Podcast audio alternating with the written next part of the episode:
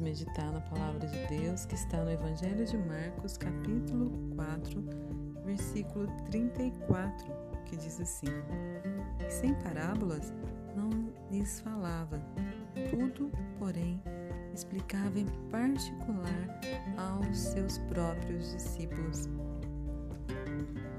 Então, dentre os que ouviam a Jesus, tinha-se a multidão, os escribas, os fariseus, os discípulos, e dentre os discípulos tinha os doze que foram escolhidos como apóstolos.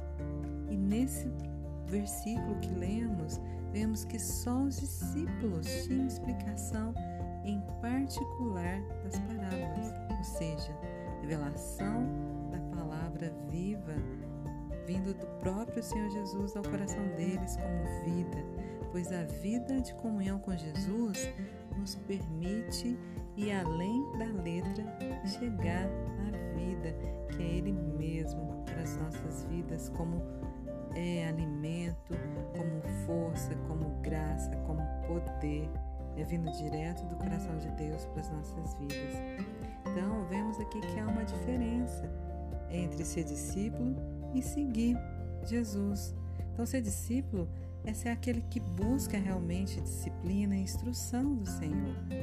Não só querendo os milagres, querendo cura, querendo é, que o Senhor faça a nossa vontade. Não, pessoas é, que têm realmente um coração e uma vida dedicada ao Senhor Jesus. Assim, podemos ser discípulos verdadeiros que agradam o Senhor, que o buscam para conhecê-lo e obedecê-lo em amor.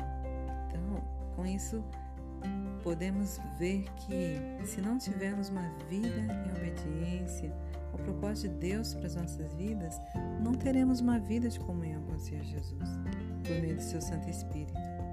E poderemos ler a Bíblia várias vezes, fazer até curso de teologia, mas não teremos a revelação da palavra viva nossos olhos sejam abertos e sejamos alimentados e transformados pela palavra viva. Assim, precisamos entregar a nossa vida totalmente ao Senhor Jesus, negar nós mesmos e tomarmos a nossa cruz e segui-lo como discípulos obedientes, buscando em